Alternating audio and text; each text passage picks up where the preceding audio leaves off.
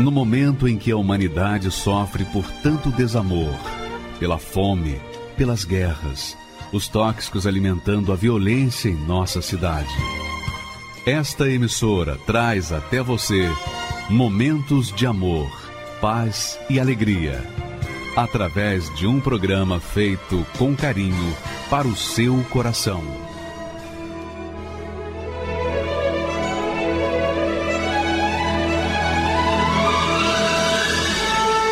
E agora, com você, a Palavra Amiga do Bispo Macedo.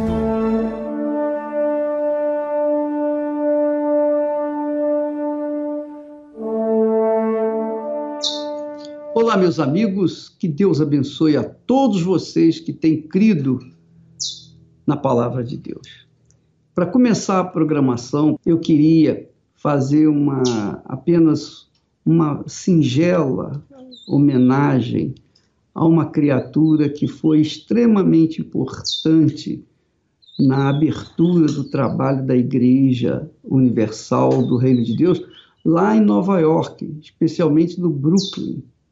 A Joyce, a Joyce foi uma das primeiras obreiras da Igreja Universal do Reino de Deus lá no Brooklyn. E ela enfrentou toda sorte de tribulação, toda sorte de tribulação, com o filho, com o marido, mas ela manteve-se perseverante, ela lutou, ela enfrentou todas as perseguições, as tribulações, mas ela venceu. O marido se converteu e o filho também. Então eu queria, por favor, que colocasse as imagens da Joyce, a nossa querida Joyce, a Mama Joyce. Por favor, pode colocá-la aí vocês vão conhecê-la. Eu vou lançar a minha rede ao mar, para muitas vidas alcançar. Eu quero almas. Sim, Bispo Macedo, eu ainda o amo sinceramente. Por causa do Senhor, eu estou aqui, estou viva espiritualmente falando. E eu não vou esquecer, inesquecível. Também diga à sua esposa Esther que eu a amo também. Eu a conheci por anos.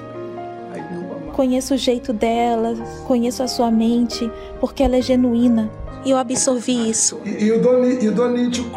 A senhora não precisa chorar, porque esse é o galardão deles.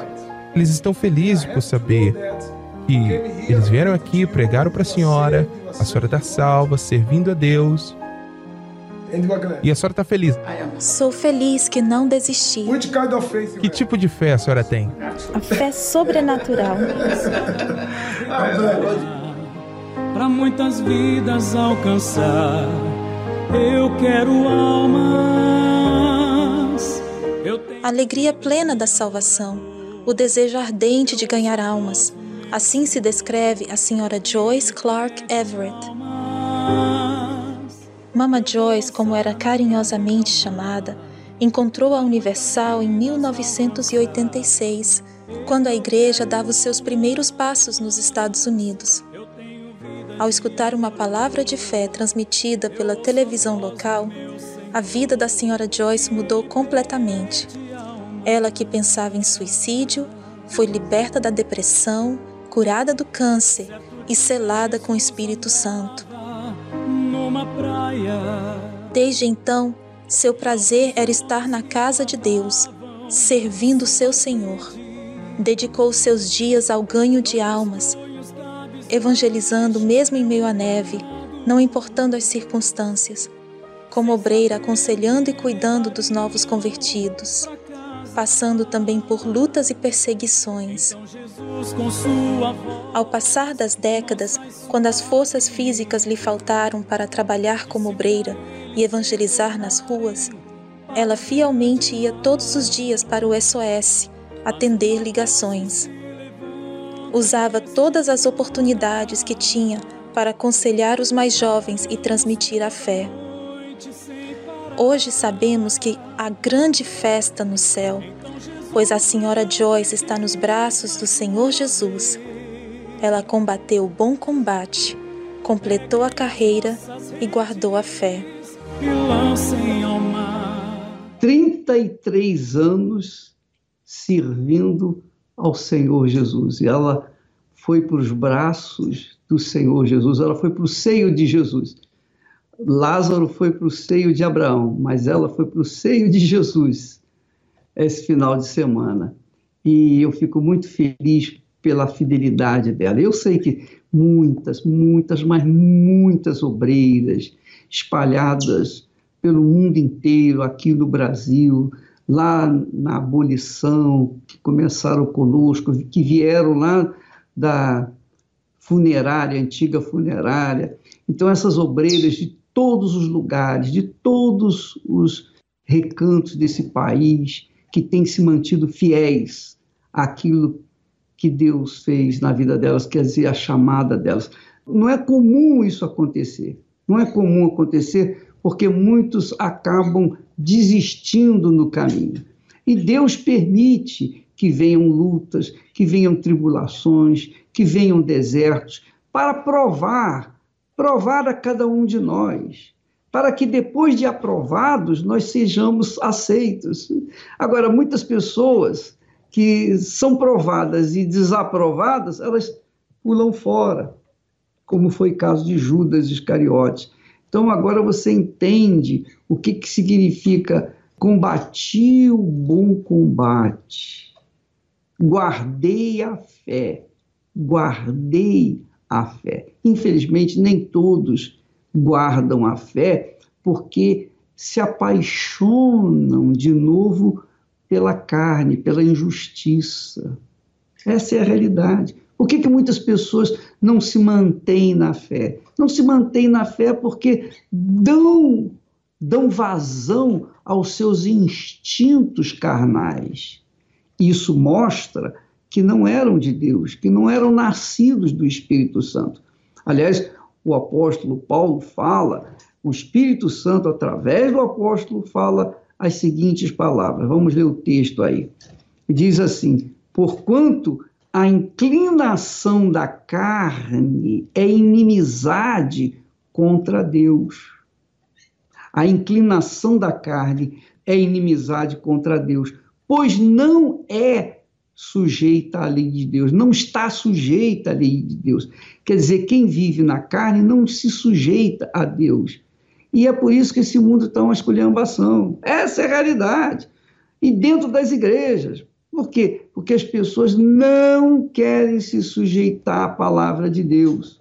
E por isso dão vazão à carne e acabam sendo desaprovadas nessa jornada rumo ao reino dos céus. Mas ele diz assim: não está sujeita ou não é sujeita à lei de Deus, nem em verdade não pode ser porque não nasceram do Espírito Santo. Portanto, diz ele, os que estão na carne não podem agradar a Deus. E essa palavra é muito forte porque você, minha amiga e meu amigo, que se diz cristão da fé, que é crente da igreja A, B ou C, você é pastor, pastora, missionário, missionária, você é bispo, bispo, seja lá qual for a função que você ocupa dentro da igreja, não importa, não importa. Se você anda na carne, você não agrada a Deus, você nem é de Deus. Porque quem é do Espírito Santo, quem nasce de Deus é espírito. E agrada a Deus por ser espírito. Agora, o que, que significa ser espírito? ou viver no espírito. Significa viver na fé, viver no sacrifício, viver na justiça. Nós estamos na campanha da justiça, na reta final da campanha da justiça, que vai se complementar neste domingo.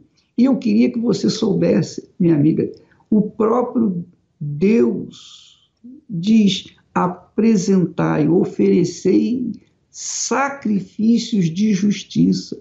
É impossível a pessoa oferecer sacrifício de justiça estando na carne, gostando da carne. Ora, se ela gosta da carne, ela gosta da injustiça. Porque a carne é injustiça. Os desejos da carne são contra a justiça de Deus.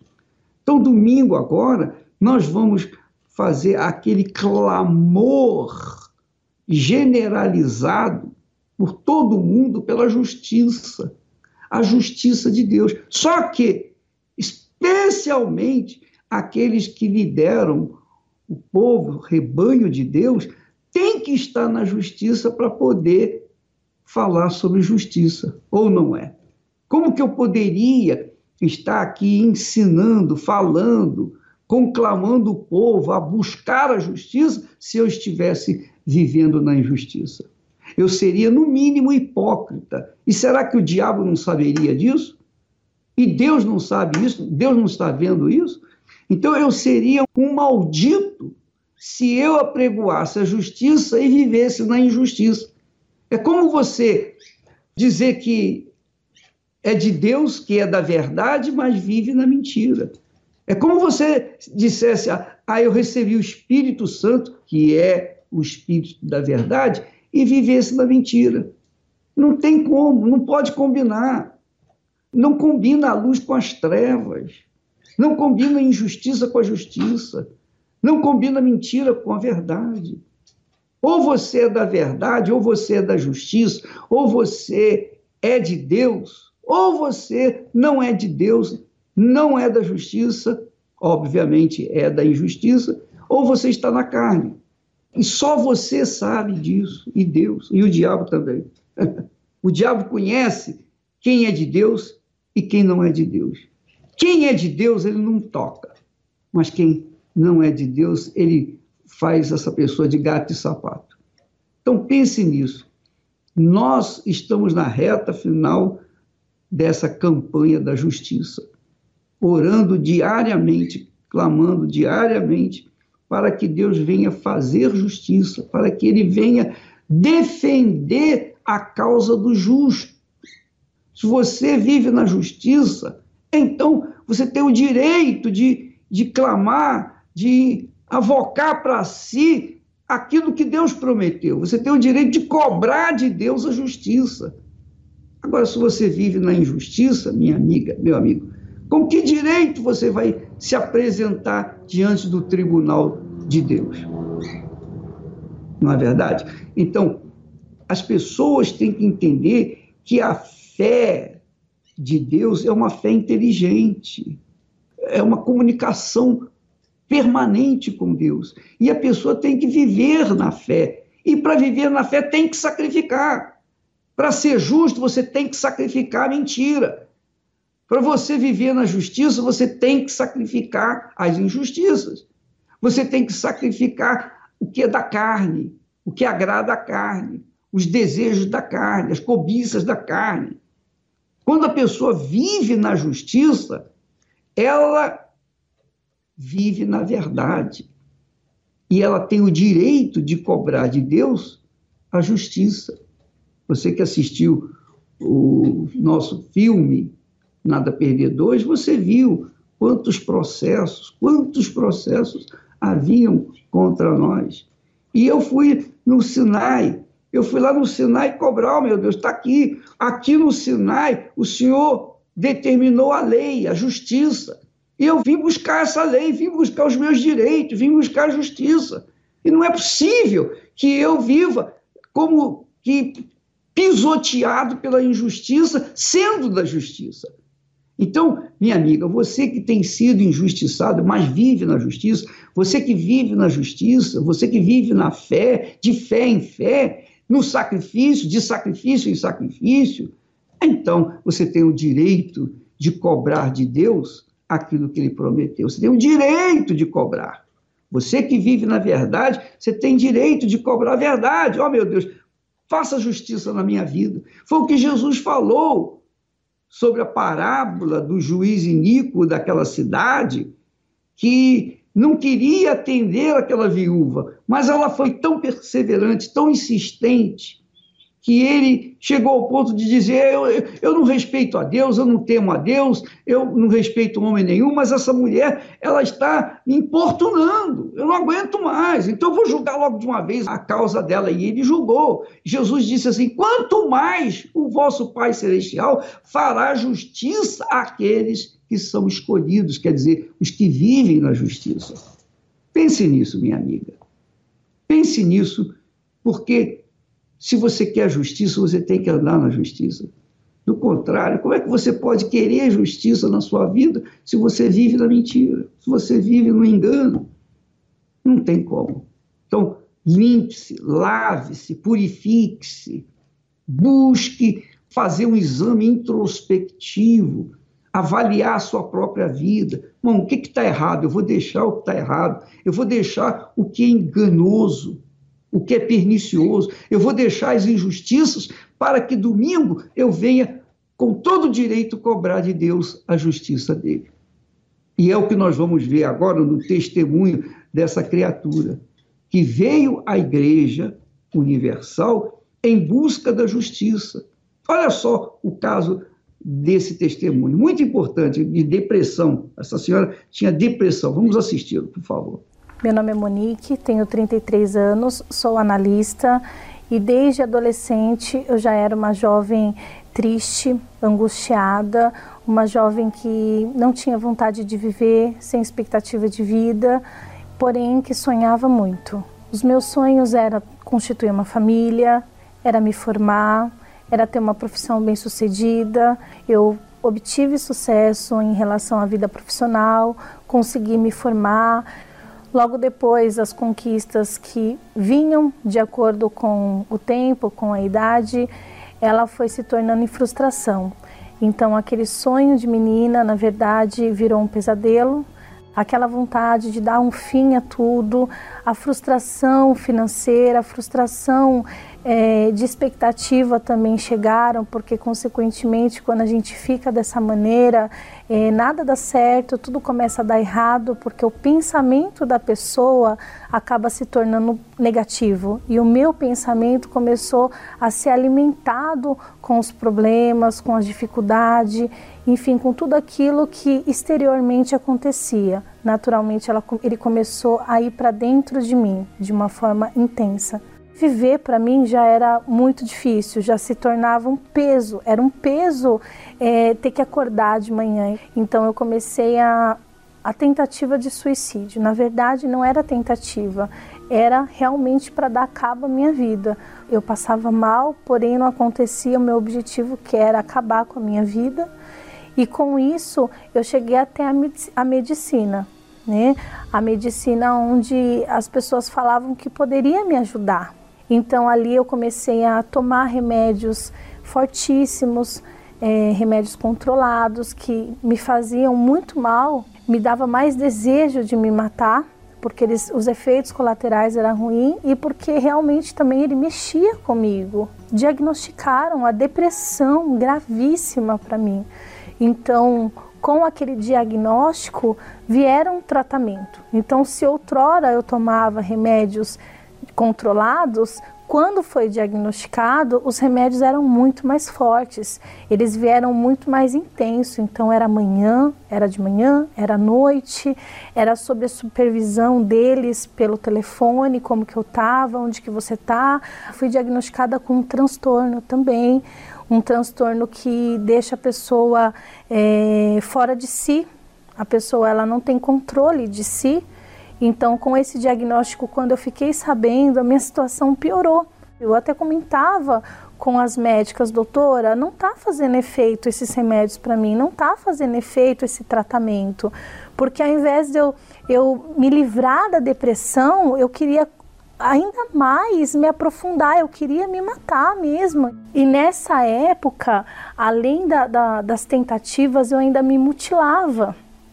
Então, eu percebi nessa época que quando eu não, não fazia tentativa de suicídio, quando eu me mutilava, eu esquecia por algum momento a dor que eu passava. É como, uma, como se uma quisesse ser maior que a outra. Então, eu vivia com os meus braços mutilados com isso. Era eu e aquela dor da alma que me massacrava a cada minuto, a cada segundo, nas noites, nos dia, no dia, porque a minha noite não era mais noite. Além da dor, os remédios acabavam comigo, o tratamento acabava comigo. Todo dia é, eu ia no médico um dia sim, um dia não. Então, um dia sim, um dia não, eu tinha que lembrar da minha história. Eu saía do consultório pior do que eu entrava. Então, não adiantava. Em um desses momentos, eu estava numa praça, no banco de uma praça, com o fone de ouvido. E na hora que eu sentei na, naquele banco, eu me lembro como hoje, tinha uma garrafa do meu lado. Eu cheguei a me cortar, a quebrar aquela garrafa me cortar, era numa madrugada. Aquele fone que estava no meu ouvido estava na rádio da igreja. E aquele, aquela palavra do, daquele pastor falando, fazendo um chamado para quem estava sofrendo, para quem estava desesperado, ele passava vida no falar dele, ele passava alegria, ele passava esperança. Então, aquelas palavras daquele homem que eu não conhecia, que eu nunca tinha visto, entrou dentro do meu ser naquela madrugada. Eu me lembro que no dia seguinte eu passei muito mal com, com dores que eu tinha e cheguei para o hospital e a médica, como sempre, olhava para mim e falava para mim que para mim não tinha jeito. Então foi naquele momento daquelas palavras dela que eu lembrei a noite anterior. E eu falei, já que ela não consegue resolver, então eu vou para um lugar que pode resolver o meu problema. E foi daquela maneira que eu saí daquele hospital e fui até uma igreja universal com essas palavras de derrota, com essas palavras de fracasso, eu entrei por essa porta. E ao entrar por essa porta, eu conversei com o homem de Deus e através de uma oração, uma simples oração, aquele peso que havia em cima de mim, aquele, aquele, aquela angústia, aquela tristeza, aquela vontade de se matar, naquele mesmo momento foi arrancado, porque dentro de mim já havia um querer, não foi só a palavra do homem de Deus, eu fui com esse desejo de ser transformada, de ser curada, de ser liberta. Aquela dor que eu tinha, que eu tinha horas antes sair do hospital com ela, eu, eu estava curada, não estava com dor. E eu fui embora com esperança. A minha vida exterior ainda estava aos pedaços, mas a certeza que havia dentro de mim, eu tinha absoluta certeza que Deus ele ia restituir tudo novamente. E naquele mesmo dia que até então antes eu não conseguia dormir. Eu não sabia o que era noite. Naquela noite eu consegui dormir. Todos os remédios que eu tinha, eu joguei fora. Todos os remédios, a ponto da médica me ligar e ela falava assim para mim: é, como assim você parou de tomar todos os remédios? Eu falei, doutora, me desculpa.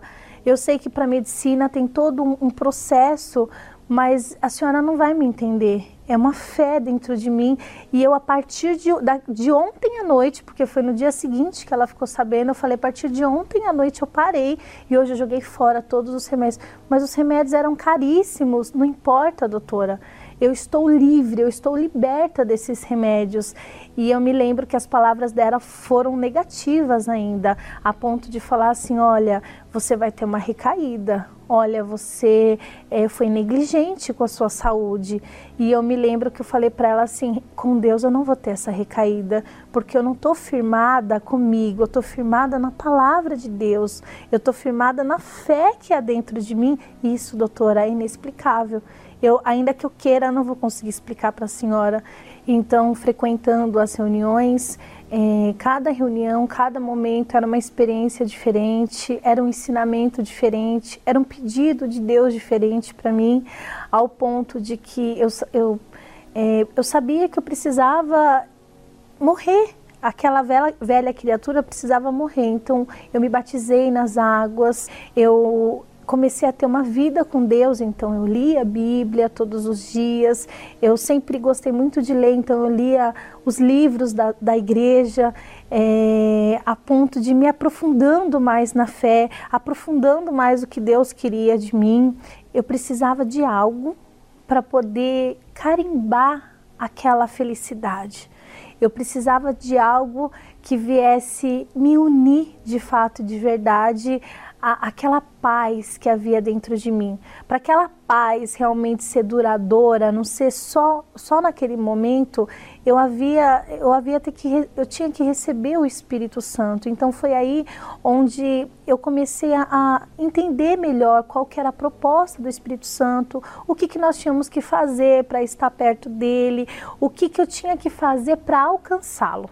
Num domingo pela manhã, eu estava já em jejum, eu já estava me preparando, eu já estava durante a semana é, é, buscando ele de hora em hora, eu fazia propósitos para ter o Espírito Santo, mas naquele domingo, naquele dia 3 de abril, quando o pastor começou a orar, a primeira oração, eu já tinha certeza, não era uma ansiedade, era uma certeza que ele viria aquele momento, na hora da busca, eu me lembro que foi algo sobrenatural, porque eu me lembro que até aquele momento eu chorava por muita tristeza, chorava por muitas decepções, por muitas frustrações. Mas aquele momento, quando as minhas lágrimas começou a cair, ela caía não de tristeza, ela caía de alegria, uma paz invadiu o meu ser, mas não era a paz de quando eu cheguei. Era uma paz de que ele falava para mim que eu era dele, eu, eu, eu, eu fazia parte dele. E não importasse as lutas que eu ia passar, os desertos que eu ia passar, as dificuldades que ainda iriam vir, não importava, porque ele era comigo. Então, aquela paz, aquela tranquilidade, aquelas lágrimas, eu me lembro que eu, eu sorria e falava: Deus, é a primeira vez que eu choro de alegria, porque era um sofrimento tão grande que eu vim que aquelas lágrimas se realmente se tornaram em alegria. Eu me lembro que ao acabar aquela reunião e eu cheguei numa obreira e falei assim, obreira, a gente pode ir para a comunidade agora? Aí ela falou assim, aí ela olhou para mim ela falou assim, aconteceu alguma coisa? Eu falei, aconteceu. Eu preciso falar para as pessoas o Deus que eu conheço hoje. E eu me lembro que ela me deu um abraço, ela me deu jornais e naquele mesmo momento a gente desceu para a comunidade. Eu me lembro como hoje que a gente desceu para evangelizar outras pessoas que estavam aflitos, outros jovens que estavam aflitos. E as palavras que saíam da minha boca eram vida. Eu me lembro que eu liguei para minha mãe e eu falei: "Mãe, eu te amo". E ela falou assim: "Não tô te entendendo". Aí eu falei assim para ela: Eu te amo. Eu só queria que você soubesse que eu te amo, porque eu nunca tinha falado isso para ela, eu nunca tinha, é, eu nunca tinha conseguido expressar o meu amor. Então tudo foi se transformando. É, o jeito de eu olhar a vida, a maneira de eu agir, a maneira de eu falar, tudo é, foi transformado e não foi algo é, paulatino. Né? A nossa maneira de ser é instantânea. Naquele momento que eu recebi o Espírito Santo, a, o meu falar já mudou, o meu olhar mudou. Então hoje o Espírito Santo é o primeiro na minha vida. Sem ele, eu reconheço que eu não sou nada, eu reconheço que eu preciso dele, a minha dependência com ele. Então o Espírito Santo é, é o meu guia. Ele me guia, ele me direciona. Não trocaria por nada. Nunca, jamais. Eu sei, posso passar muitas provações, mas nada me fará deixar de crer em ti. Pois em tuas promessas eu estou seguro. Pois é, minha amiga, meu amigo, nesta quarta-feira estaremos juntos aqui no templo às oito da noite. Você é o nosso convidado. Fique com Deus e até amanhã, neste horário, nesta emissora. Até lá. Eu nunca vi um justo desamparado ser, nem sua descendência a mendigar o pão. Vi alguém que confiou em ti e não viu manifestar o teu poder.